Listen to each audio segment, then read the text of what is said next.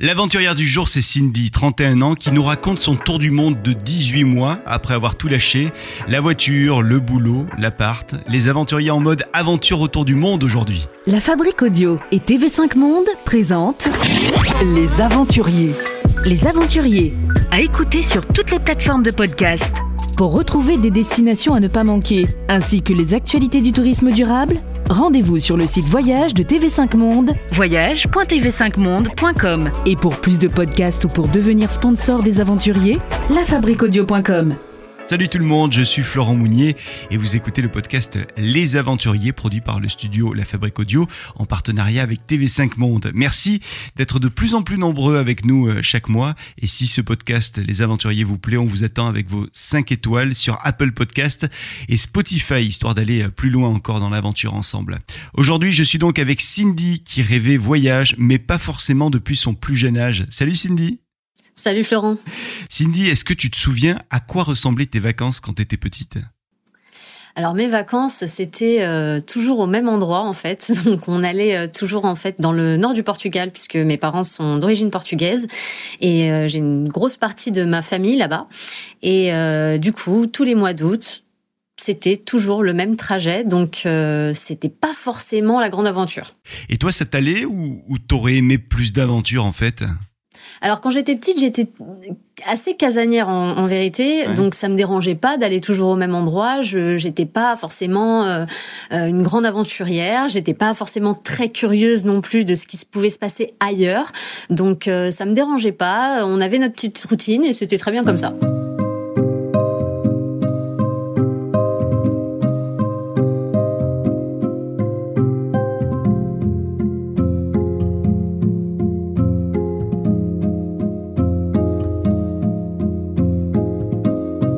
Donc tu n'es pas rentré Cindy dans le monde du voyage par ta famille.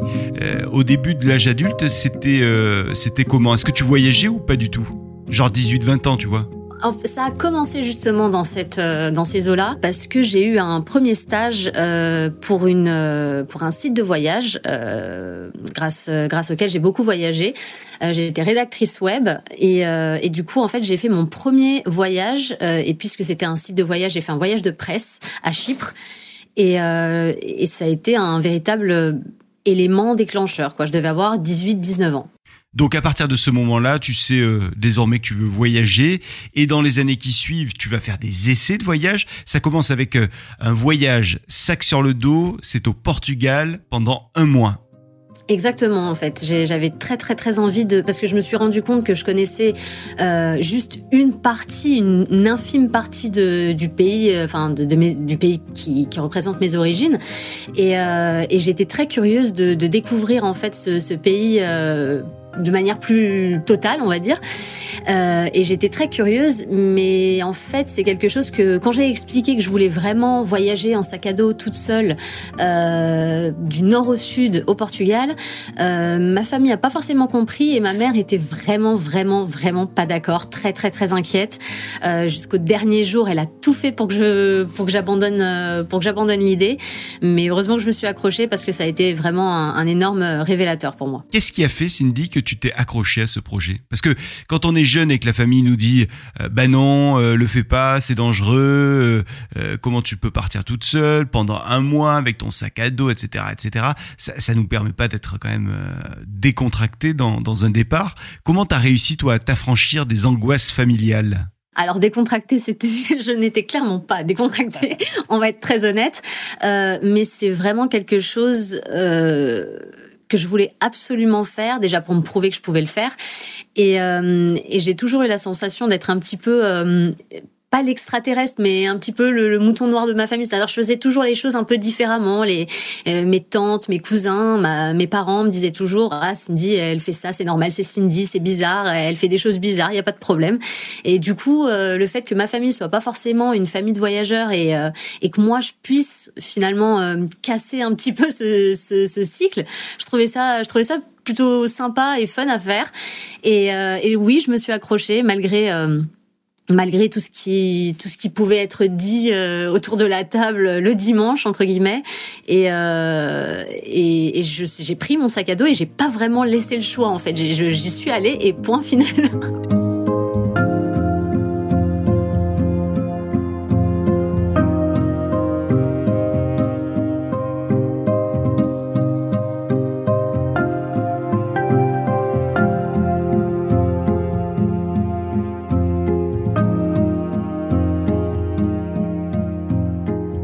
tu as vécu ce premier périple euh, d'un mois au Portugal comment finalement? Eh ben, c'est, comme je te disais, un véritable révélateur. À ce moment-là, je me dis, bah, je veux faire ça, mais je veux aller plus loin, je veux, je veux partir plus longtemps, je veux, le Portugal, pour moi, c'était pas un énorme choc des cultures non plus. Donc, euh, c'était super de pouvoir faire une sorte, je le voyais comme un entraînement, euh, avec, euh, dans l'idée de partir bien plus loin, parce qu'à ce moment-là, je rêvais beaucoup de la Bolivie. J'avais très envie de partir en Bolivie. Et, et du coup, je me suis dit, le Portugal, ce sera un bon exemple, ce sera un bon test. Et si je réussis mon mois au Portugal, Euh, je pars en Amérique latine, je fais mon voyage en Bolivie et voilà.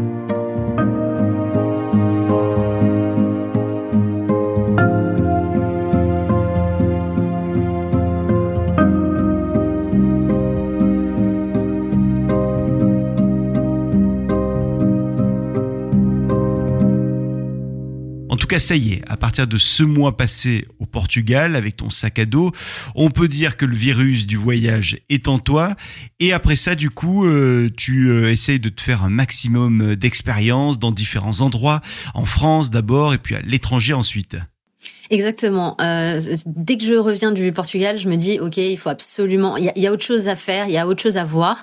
Donc à partir de là, vu que je suis encore dans les études et que j'en ai pour cinq ans, j'ai la chance de faire plein plein de stages. Et j'essaie de trouver des stages. Donc euh, j'en ai fait euh, dans euh, dans l'Allier, j'en ai fait en Vendée. Et puis je me suis dit ce qui serait super c'est de pouvoir faire un, PVT donc un permis vacances travail. Et là je pars plusieurs mois à Montréal pour un stage. Et l'expérience vraiment de vivre et pas pas forcément de voyager mais de vivre à l'étranger ça c'était quelque chose d'absolument incroyable. En plus Montréal c'est vraiment une ville géniale. Donc donc pour moi c'était c'était quelque chose que je voulais faire tout le temps. Comme tu disais, le virus du voyage est là, je peux plus m'en empêcher, c'est trop tard. Et, euh, et, je fais tout, absolument tout ce qui est en mon pouvoir pour essayer de, de, de partir le plus souvent possible de Paris, quoi.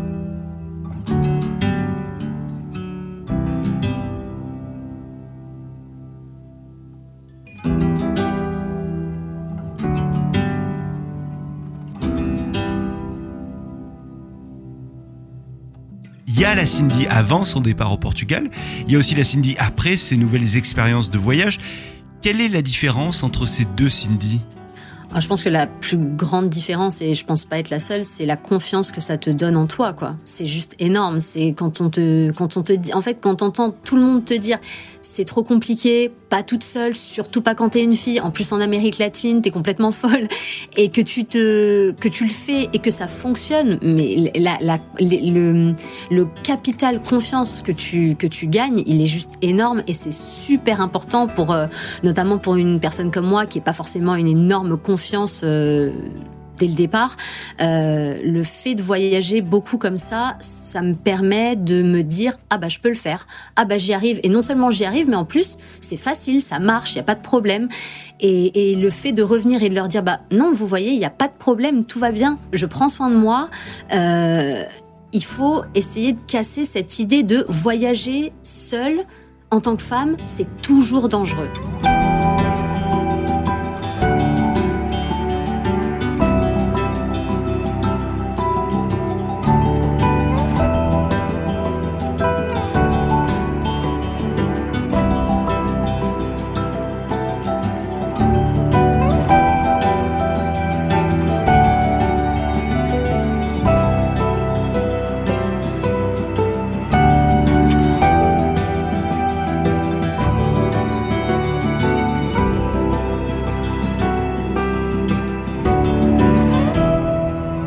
De, de, voyager, de voir plein de choses, euh, d'aller dans différents endroits, de rencontrer plein de gens, mais le voyage interne que tu fais, ça n'a vraiment pas de prix. La Cindy d'avant, elle est vraiment, elle, n'existe plus. C'est-à-dire que le fait d'avoir voyagé comme ça autant et, et toute seule, le fait d'être toute seule, je pense que ça, ça, c'est un facteur très très important et, ça te permet une introspection qui moi, quand je suis partie en voyage autour du monde, je voulais la faire. C'était vraiment le but du voyage et j'aurais pas forcément appris ce que j'ai appris si j'avais voyagé avec quelqu'un.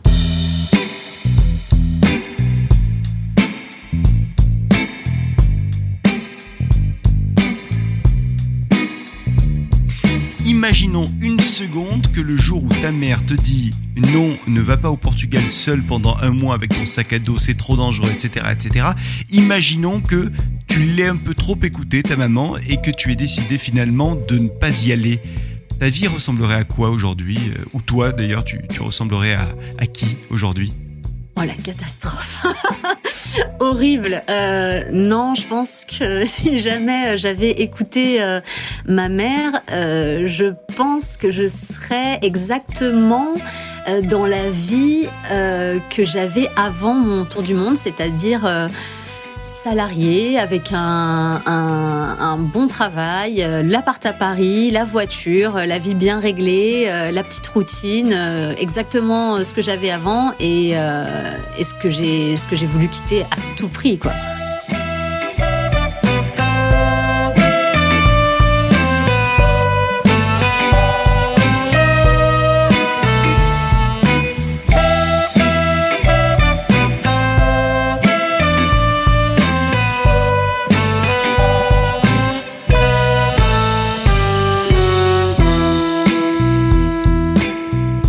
De, quitter tout ça, bah, il a fallu que tu l'aies tout ça. Et c'est cette même entreprise qui t'avait fait ce stage dont tu as parlé tout à l'heure, qui a fini par t'embaucher plusieurs années après ce premier stage. Et dans le cadre de ton travail, tu as été amené à beaucoup voyager. Euh, tu étais même payé hein, pour euh, voyager. Exactement, c'est vrai. C'est euh, c'est vraiment ce qui peut s'apparenter au, au, job de rêve. Euh, et c'était vraiment le cas. C'est-à-dire que moi, euh, quand on m'a quand on m'a embauché entre guillemets, hein, je, je, je, caricature un peu, mais on, on m'a dit euh, voilà, il faut que tu sois dispo et que tu aies un passeport en règle, quoi. Bah, moi, à partir de là, je dis bah je signe où? Il y a pas de problème. Euh, on va on va on va faire ça. Et effectivement, on voyageait très très très régulièrement. on va dire à raison d'une fois par mois, mmh. à part la période d'été où c'était un petit peu plus creux, mais sinon euh, voilà, et on partait vraiment dans des destinations. Euh, c'était, c'était vraiment, c'était pas forcément que je partais beaucoup en Grèce, je partais beaucoup en en Turquie, euh, je partais beaucoup en Thaïlande, je suis partie en Guadeloupe, je suis partie à Tahiti. Enfin, c'est vraiment des destinations magnifiques que moi, euh, quand j'avais 25 euh, ans, je j'aurais pas, enfin toute seule, euh, avec euh, mon, compte en banque, j'aurais peut-être pas pu me payer une semaine à Tahiti, quoi. Pour qu'on comprenne bien, le travail dans cette entreprise, c'était d'aller tester des destinations, des restos, des hôtels, hein, c'est ça? Alors voilà, en fait, euh, le travail euh, pour euh, pour cette boîte-là, on avait donc des bureaux hein, dans lesquels on, on passait le, le, plus clair de notre temps, et une fois par, par mois, donc on partait ce qu'on appelait des, des qualifs, c'est-à-dire qu'en fait on partait, on va dire une semaine en moyenne en fonction de, de la destination, mais à peu près une semaine. Et on visitait des hôtels, on avait une liste d'hôtels, et on visitait des hôtels et on devait euh, en faire un reportage et les noter euh, une fois arrivé euh, en France dans les bureaux. voilà, faire un, un reportage, mais, mais le travail c'était ça, c'est de partir et de visiter des hôtels. À ce moment-là, tu voyages beaucoup pour le travail, mais en dehors du travail, est-ce que tu as le temps de faire tes propres voyages? Pas, les voyages où tu vas noter des hôtels, mais, mais vraiment un voyage où tu vas justement euh, prendre le temps pour toi, prendre le temps de découvrir des lieux, de rencontrer des gens, de rencontrer des cultures. Un voyage juste pour toi.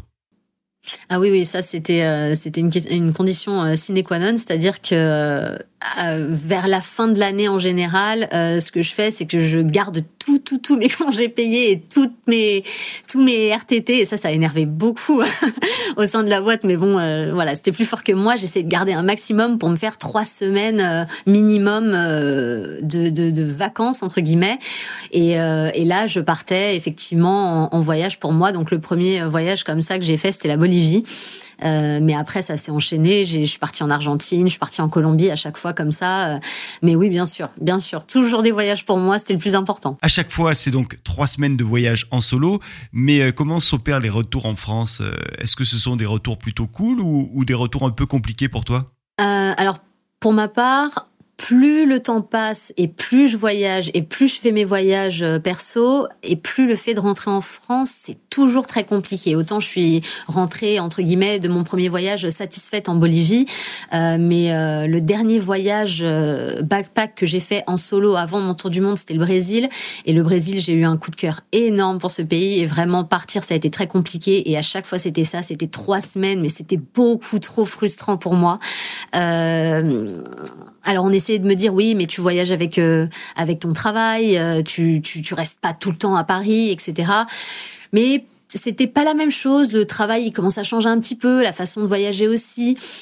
Et du coup, c'était toujours euh, de plus en plus compliqué. Mais en fait, on, j'avais l'impression de pas forcément avoir le droit de me plaindre. C'est-à-dire que tout le monde me disait mais t'es salarié, euh, t'as un travail de rêve, euh, de quoi tu te plains? Et j'avais toujours la sensation d'être celle qui se plaint alors que euh, j'étais celle qui rentrait d'un voyage en Thaïlande en plein hiver bronzée quoi. J'avais pas le droit de me plaindre, mais pour moi c'était très frustrant. Donc selon les autres ou selon la, société, t'as tout pour être heureuse, mais toi en fait tu sens bien que quelque chose bloque un peu et du coup, tu décides que ton prochain voyage n'aura pas de date retour.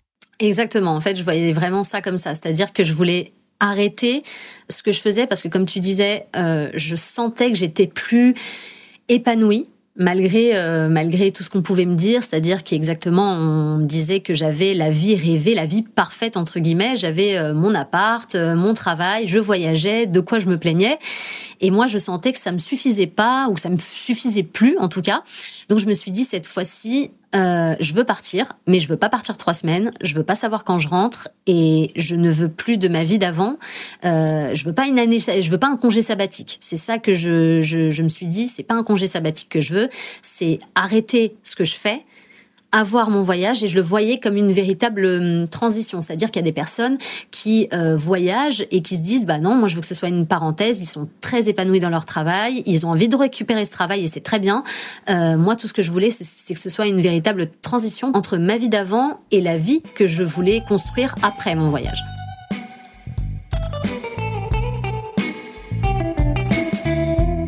Encore une fois, c'est étonnant pour la Cindy du départ, parce que la Cindy, qui était un peu casanière, celle qui avait besoin euh, d'avoir ses repères, de partir au même endroit, euh, elle peut être un peu étonnée quand elle, elle voit ce grand saut dans le vide.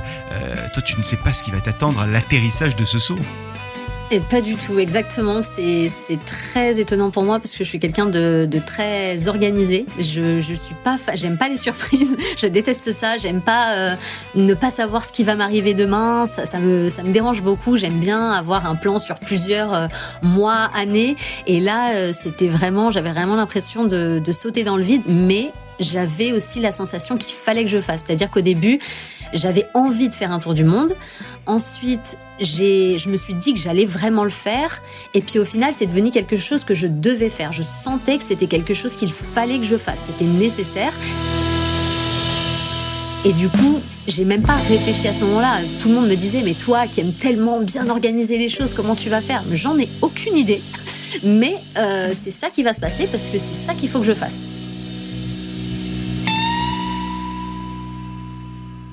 La petite voix intérieure, celle qui t'a conduite sur cette route de l'aventure, il y a des fois où tu ne l'as pas écoutée et où tu regrettes de ne pas l'avoir écoutée. Il y a eu des fois où, où tu l'as enterrée, euh, camouflée, cette petite voix. Euh, je vais être très honnête avec toi. Avant, ce voyage, j'ai jamais écouté cette petite voix.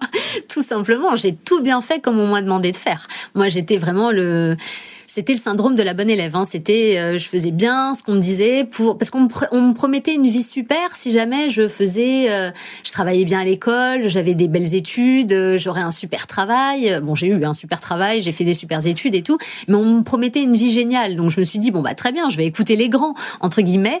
Et, et là, on arrive, on a ouais peut-être 26, 27 ans et on se dit bah non, en fait on m'a promis quelque chose et c'est pas du tout ce qui est en train de se passer. Alors oui, sur le papier j'ai tout, mais est-ce que je suis épanouie? Pas du tout.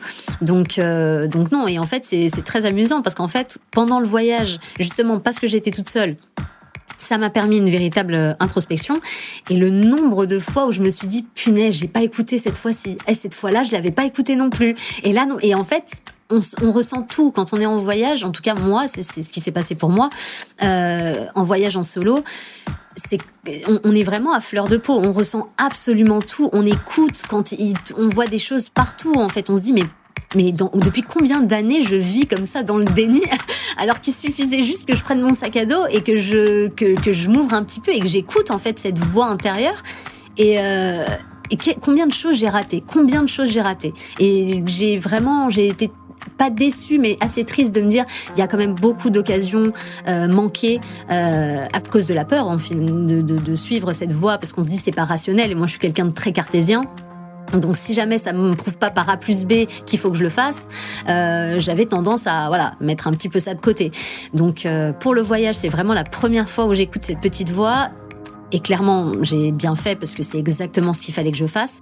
Mais ça me met aussi euh, devant la réalité, c'est-à-dire que j'ai jamais écouté cette petite voix que j'aurais dû écouter. J'ai raté beaucoup beaucoup beaucoup de choses.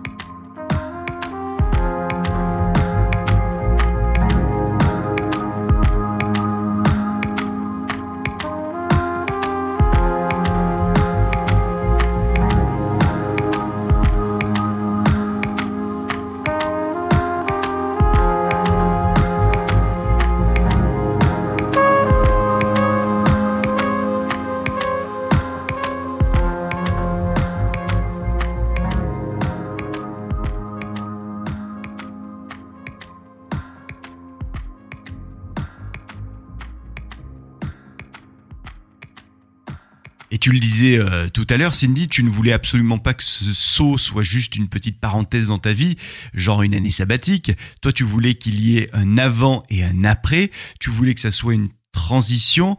Euh, mais c'était quoi la, la, vie que tu imaginais pour toi après?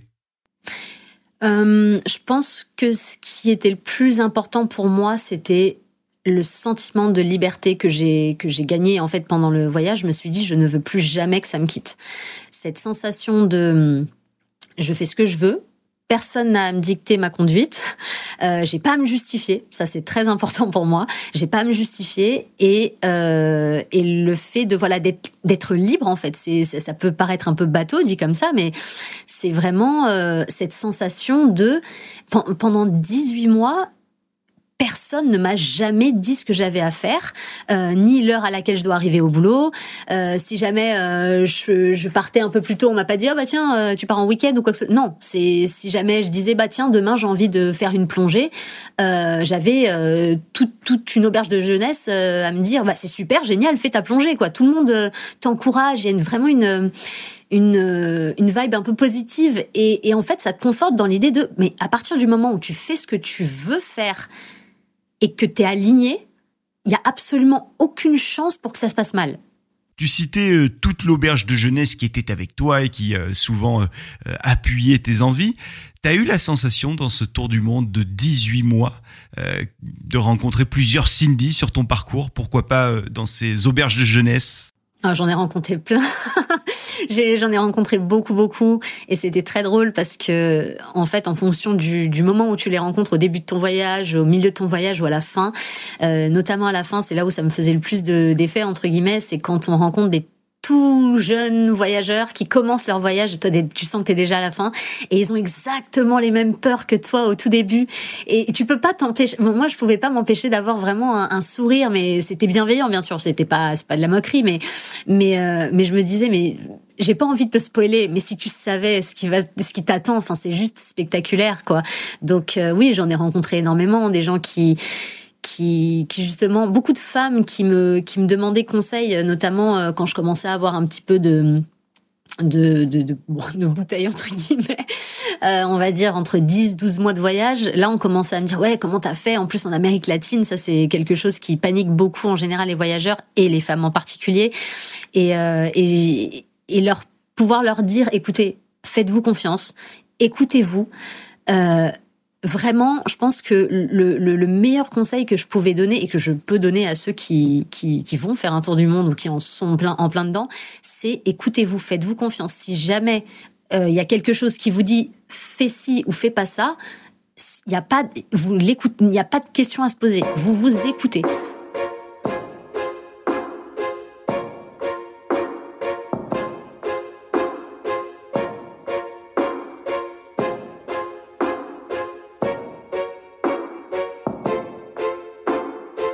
Amérique latine, ce sont deux mots qui sont revenus souvent dans notre conversation aujourd'hui.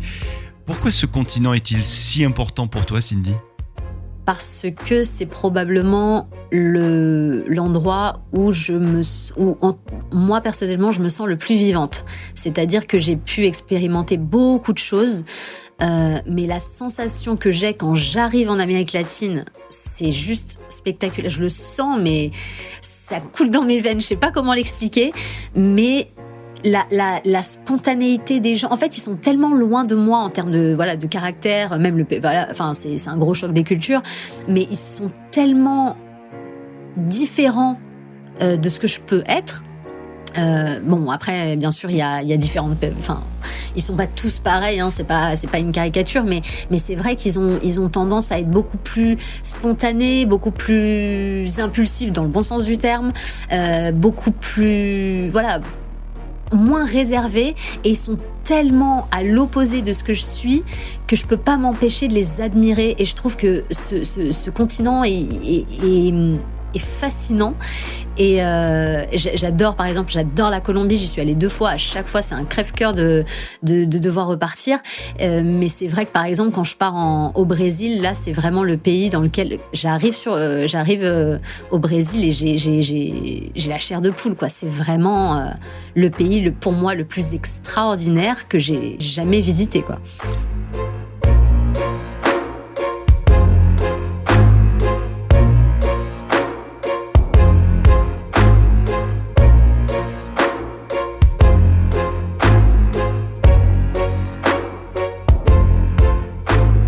Mexique, Colombie, Pérou, Brésil. Si je te demandais de me faire une bande-annonce de la première partie de ton film, à toi, en Amérique latine, ça serait quoi les, trois grandes scènes que tu garderais pour cette bande-annonce? Ah, les trois grandes scènes. Euh, alors je vais pas les mettre dans l'ordre parce que sinon ça va me faire pleurer. Mais euh, je pense que déjà euh, je mettrais une belle scène de quand j'ai pu euh, euh, aller voir le Fitzroy en Argentine. Ça, c'était incroyable. Euh, vraiment la sensation d'un rendez-vous en fait et d'être au bon endroit au bon moment. Ça, c'était super. Je mettrais également, et je pense que je vais choquer beaucoup de personnes, mais euh, je mettrais Bogota parce que moi j'adore Bogota et c'est pas une ville qui fait toujours l'unanimité chez les voyageurs qui ont tendance à, ils, adorent souvent la Colombie, mais ils adorent Medellin et c'est vrai que c'est une ville absolument incroyable. Mais moi j'adore Bogota parce que je trouve que c'est vraiment la vraie vie en Colombie quoi. Ça grouille, c'est une poudrière, c'est incroyable. Moi j'adore ça. Et, et pour, euh, pour finir, euh, et je vais dire que c'est le top 1 parce que c'est l'endroit le plus exceptionnel au monde et je vais être très précise, c'est Rio de Janeiro au Brésil euh, pendant le carnaval. Je pense que c'est la meilleure expérience que j'ai jamais vécue de ma vie. Pourquoi?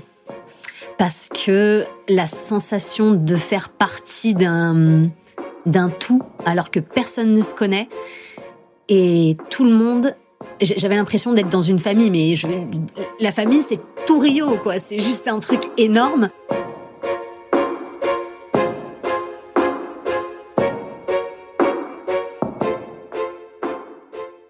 j'ai toujours beaucoup de mal à me mettre dans des groupes. Je suis quelqu'un de très introverti et je suis quelqu'un de très solitaire. Euh, faire comme ça la fête pendant une semaine et sortir dans la rue, même toute seule. J'étais toute seule au début, puis ben, ça, ça a pas duré, mais euh, j'étais toute seule au début et y aller sans peur parce que j'étais convaincue que j'allais trouver des gens et c'est exactement ce qui se passait.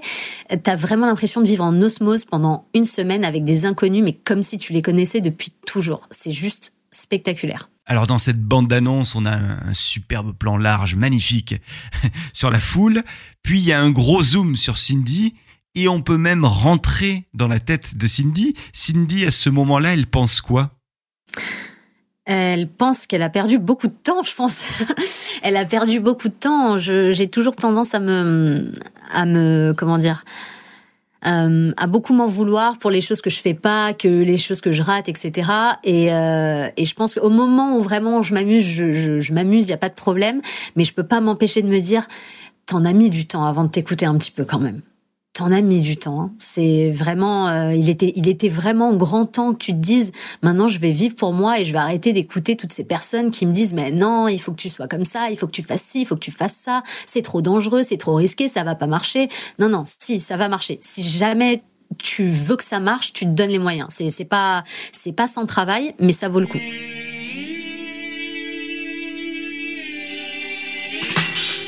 La première grosse étape de ce voyage va durer un an. Euh, on est euh, en Amérique latine. Il y a ensuite un petit stop, le besoin d'une vraie pause. Et cette pause va se faire au Fidji. Pourquoi le besoin d'une pause et pourquoi euh, cette pause au Fidji? Euh, alors au Fidji parce que c'était euh, c'est très spécifique. Euh, Il y a un film que j'adore et qui s'appelle Le Truman Show. Et dans ce film, la, la, le, protagoniste, donc Truman, veut absolument partir au Fidji. Exactement. j'adore ce film et il veut absolument partir au Fidji. Et j'ai vu ce film il y a peut-être 7 ou 8 ans et depuis c'est un c'est un nom de destination qui me qui m'a qui m'est pas sorti de la tête donc je me suis dit c'est l'occasion ou jamais et, euh, et effectivement, j'avais vraiment besoin d'une pause parce que pendant un an, ça a été très, très, très hum, riche, très lourd, euh, aussi bien physiquement que émotionnellement, plus émotionnellement d'ailleurs, parce que bah c'est pas toujours euh, tout rose.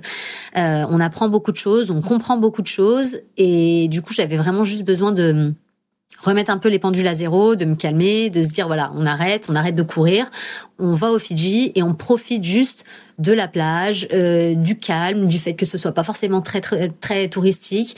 Tu vas te reposer et tu l'auras bien mérité et ça permettait de faire une petite introspection sur la première année de voyage et surtout de me dire est-ce que j'ai envie de continuer ou pas?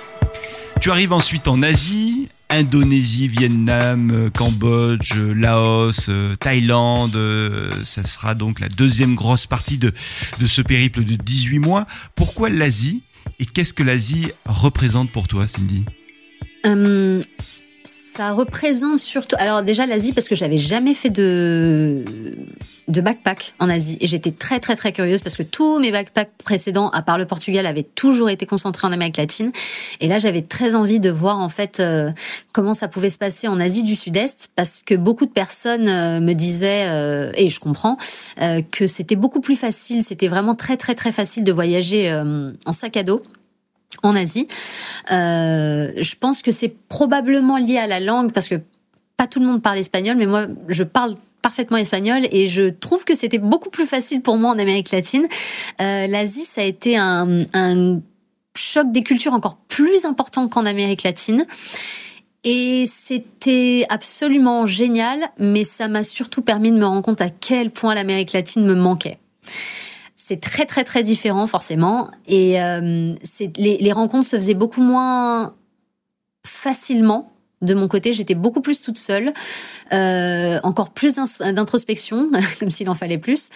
Euh, c'était peut-être un petit peu plus lourd émotionnellement je me suis un peu plus fait plaisir, en tout cas aussi en termes d'activité, parce que du coup, euh, euh, j'avais besoin en fait de, m'occuper l'esprit, euh, parce que je vais être très honnête, c'était super, mais l'Amérique latine me, manquait énormément. Si tu devais à nouveau faire une bande-annonce de la deuxième grande partie de ton voyage, ça serait quoi les scènes que tu choisirais? Euh, alors, j'ai passé une semaine euh, dans une euh, sur l'île de Korong, Salem au Cambodge. Je pense que ça se prononce à peu près comme ça, où j'avais mon petit bungalow sur la plage. Ça, c'est quelque chose que je voulais faire depuis longtemps. Et c'est vrai que je me suis sentie très très bien. J'étais vraiment euh, vraiment solo, mais j'adore la jungle et j'adore euh, voilà le, vert, euh, tout ça, le végétal. Et c'est vrai que du coup c'est une île assez assez verte et ça m'a permis un petit peu de, de, me balader et de profiter et de, de la forêt et de la mer. Donc ça, je pense que ce serait probablement l'un des l'un des meilleurs spots en, en, Asie du Sud-Est que j'ai pu que j'ai pu visiter. Je me suis vraiment sentie super bien. Euh, ensuite, euh, j'ai vraiment adoré l'île de est très touristique en Thaïlande. Mais euh, j'ai passé mon deuxième niveau de plongée. ce qu'il faut savoir, c'est que je suis quelqu'un qui a très très peur de l'eau à la base. et l'un des but de mon voyage, c'était vraiment de faire en sorte de, faire disparaître cette phobie de l'eau. Je me suis dit, c'est pas grave si t'es pas à l'aise, mais au moins que t'arrêtes d'avoir vraiment peur de l'eau. Et je me suis retrouvée à faire mon deuxième, euh, mon deuxième euh, niveau de plongée euh, à Koh Tao. Donc ça, c'était quand même assez fort pour moi. Et le meilleur souvenir que je que j'ai en, en, Asie, c'est quand je suis partie euh, au Laos euh, et je suis allée dans. J'ai fait trois jours de zipline euh, dans la jungle laotienne. Et l'un de mes rêves, c'était de dormir dans des dans une cabane en hauteur, en plein milieu de la jungle. Et c'est les, les cabanes les plus euh, les plus hautes en fait euh, au monde. Donc c'était un très très très beau cadeau de Noël et c'était absolument incroyable. C'était vraiment réaliser un, un rêve de gosse. Allez, fin de cette deuxième étape qui se déroule en Asie et c'est en Thaïlande que tu commences à, à sentir euh, la fin de ton voyage arriver. Qu'est-ce qui te fait ressentir ça? Je pense que l'un des premiers indices que j'ai pu avoir, c'était pas forcément, je dirais pas le manque d'entrain, mais je me sentais plus plus proche de la fin. Je sentais comme quand j'ai pu avoir euh, cette sensation de il faut que je le fasse. J'ai eu cette même sensation de il faut que j'arrête. Euh, j'avais un peu moins d'entrain. Je sentais que je faisais les choses pour les faire entre guillemets. Euh, et je me sentais de plus en plus nostalgique. Et c'est surtout euh, aussi euh, surtout je, je, je, repensais beaucoup au moment du début. Au premier euh, au premier voyage mais même au tout début de l'Asie euh, euh, j'avais beaucoup j'avais de plus en plus de souvenirs et de moins en moins de d'idées en fait.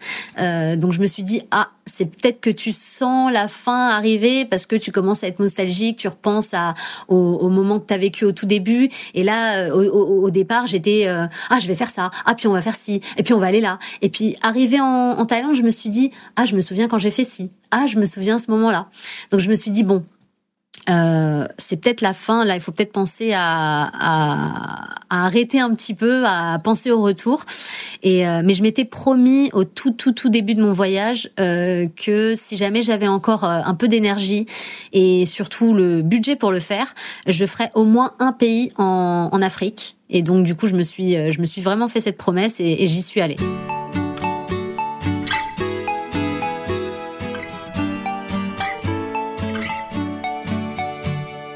L'Afrique, c'est l'Afrique du Sud qui a été le seul pays du continent africain où tu es allé pendant ce, ce périple. Pourquoi ce choix de l'Afrique du Sud? Euh, parce que j'avais très très très envie de très envie de, découvrir la, côte en fait. On m'avait vraiment survendu euh, l'Afrique du Sud comme un pays absolument magnifique et c'est le cas. C'est tout à fait vrai. Et euh, j'avais vraiment besoin de, de retrouver la mer, les falaises, tout ça. Et, euh, j'avais vraiment très très envie de, découvrir l'Afrique du Sud aussi parce qu'on m'avait euh, on m'avait vanté les, safaris là-bas. Euh, donc j'avais j'avais pensé à ça et puis aussi parce que c'était peut-être l'un des pays les plus faciles entre guillemets hein, parce que l'Afrique c'est pas forcément le continent le plus simple pour pour le backpack en tout cas pas forcément les pays que, que je visais moi à la base.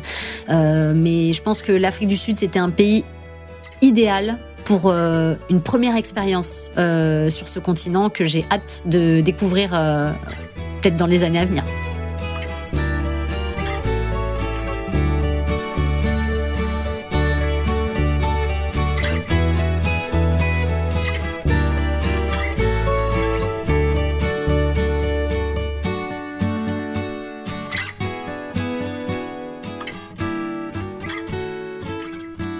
Alors ça avait beau être idéal dès le premier jour euh, à Cape Town, dès que tu arrives en Afrique du Sud, tu comprends qu'il s'agit du dernier pays de ton voyage. Oui, alors ça c'était euh, c'est une scène assez mémorable parce que je suis euh, je suis sortie, je me souviendrai toute ma vie, je suis sortie de l'aéroport, je vais vers mon auberge de jeunesse, je m'installe, j'arrive à Cape Town, super ambiance, super super ville, c'est très très cool. J'arrive assez tard, donc je vais juste en bord de mer en fait, je vais juste en bord de mer pour pour profiter un petit peu de la vue avant qu'il fasse noir et et je, je vais être très honnête, j'ai commencé à pleurer toute seule sur mon parce que je me dis, euh, je, je, sens que ça sera le dernier. J'aurais pas forcément ni la force ni l'envie de continuer. Je, je, je, je prends la décision de m'écouter, là, encore une fois, et de me dire, tu vas passer une première semaine tranquillement parce que j'ai toujours tendance à changer beaucoup d'avis donc euh, je me dis on sait jamais prends les devants. Euh, mais euh, si au bout d'une semaine, effectivement, tu, tu comprends que c'est vraiment le, la fin, euh, tu, tu prends ton billet de retour le plus vite possible pour pas le payer trop cher et tu profites de, de ton, de ton mois euh, en Afrique du Sud. Mais la, la vérité, c'est que dès le premier jour, je me suis dit, euh, j'ai envie que ça se... J'étais triste que ça se termine, mais j'étais très très contente de me dire que je l'avais fait.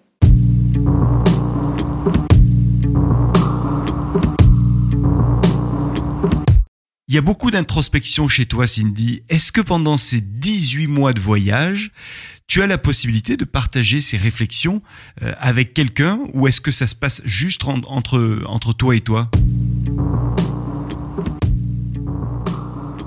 Ça se fait principalement avec moi-même. Je suis pas quelqu'un qui parle beaucoup et encore moins de, de, ce qui se passe euh, pour moi. Je suis quelqu'un d'assez secret, je pense. Donc, euh, du coup, c'est très difficile.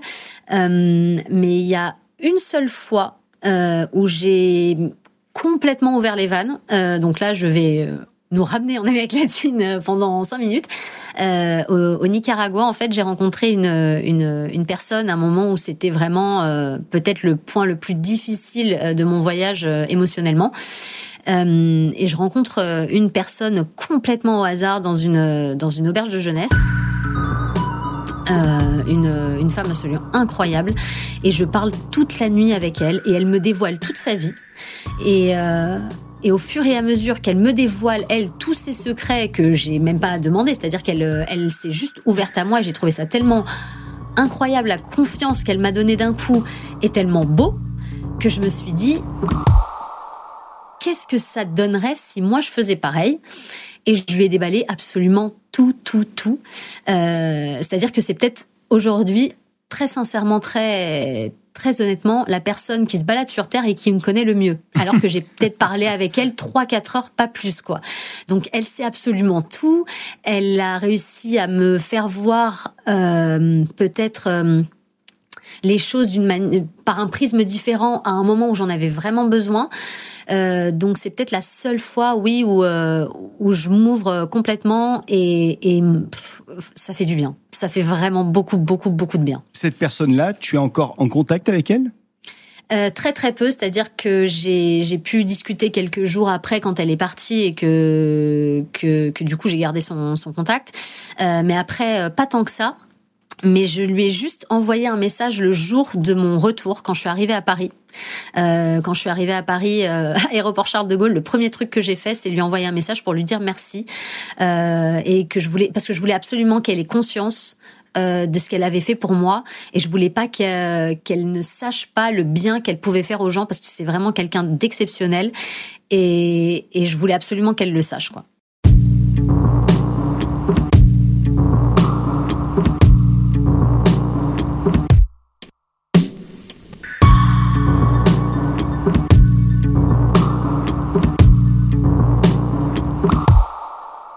Cindy, est-ce que tu fais partie de ces personnes qui pensent que certaines âmes sont faites pour se rencontrer dans la vie, euh, euh, que ce soit en amour, euh, en amitié, professionnellement également? Ben très sincèrement, avant ce voyage, pas du tout. je suis, comme je te disais, je suis quelqu'un de très très rationnel, donc donc j'avais vraiment du mal à. Pour moi, tout était un, hasard. Il n'y avait pas de destin, il n'y avait pas d'âme jumelle ou quoi que ce soit. Et bah mine de rien, quand on voyage comme ça et on est euh, vraiment exposé complètement, on est extrêmement fragilisé et c'est pas forcément une mauvaise chose, mais on est vraiment à fleur de peau et on ressent tout puissance 1000, je me suis dit peut-être que cette personne qui a croisé mon chemin au moment où j'en avais plus besoin pour me dire exactement ce que j'avais besoin d'entendre, ce serait vraiment incroyable que ce soit juste un pur hasard quoi. Donc euh, non, j'ai vraiment je me dis peut-être c'est possible. La vie est une fête et, voilà, il faut essayer d'en profiter un maximum. Je pense que c'est c'est quelque chose que que, j'ai appris. Je suis voilà, j'ai tellement, je pense que j'ai tellement évolué et tellement changé et j'essaie vraiment de voir les choses euh, de la manière la plus positive maintenant. Donc ouais, franchement, j'ai même si c'était un voyage très très très très difficile. Euh, sur tous les plans, j'ai vraiment envie de garder ça comme quelque chose de la chose peut-être la plus incroyable que je ferais moi euh, de, de ma vie, j'en sais rien.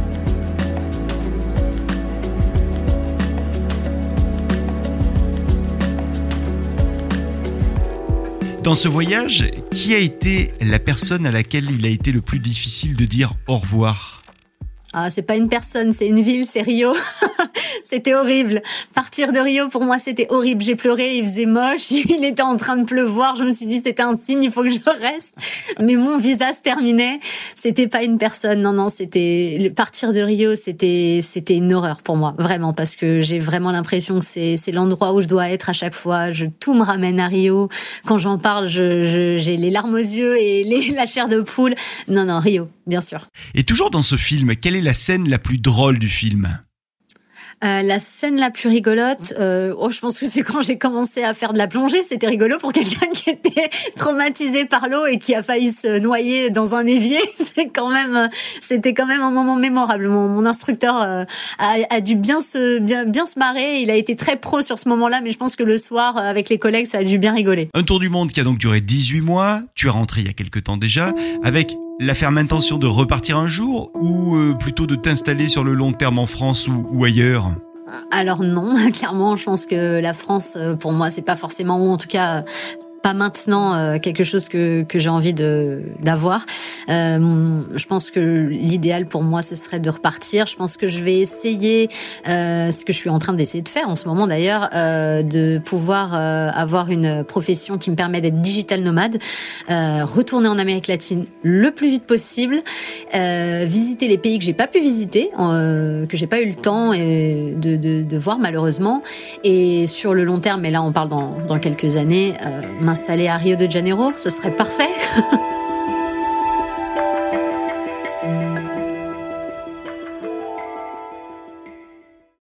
Merci d'avoir partagé cette aventure de 18 mois avec nous, Cindy. Et c'est même plus qu'une aventure de, de 18 mois, on l'a compris, c'est carrément l'aventure d'une vie. Merci donc. Et à très bientôt, Cindy, pour la suite de tes aventures. Merci à toi, merci à toi vraiment. Merci beaucoup. Vous aussi, vous êtes une aventurière ou un aventurier, une expatriée ou un expat. Quoi qu'il en soit, si vous souhaitez nous raconter l'aventure de votre vie, n'hésitez pas à nous contacter. On vous attend par mail, contact lafabriquaudio.com, la fabrique avec un K. Et nous, on se retrouve dans un mois avec un nouvel épisode pour les aventuriers produit par euh, La Fabrique Audio en partenariat avec TV5 Monde. Les aventuriers. Les aventuriers un podcast de la Fabrique Audio en partenariat avec TV5 Monde. Pour retrouver des destinations à ne pas manquer, ainsi que les actualités du tourisme durable, rendez-vous sur le site voyage de TV5 Monde, voyage.tv5monde.com. Et pour plus de podcasts, lafabriqueaudio.com. Vous avez une aventure à nous proposer? Une destination à nous faire découvrir? Contact lafabriqueaudio.com. Et avant de se quitter, je vous rappelle que la Fabrique Audio produit euh, également d'autres podcasts. Rendez-vous par exemple avec le podcast La Petite Histoire pour découvrir des, des histoires palpitantes de personnes qui ont marqué l'histoire à leur manière. La Petite Histoire, c'est sur toutes les plateformes de podcast.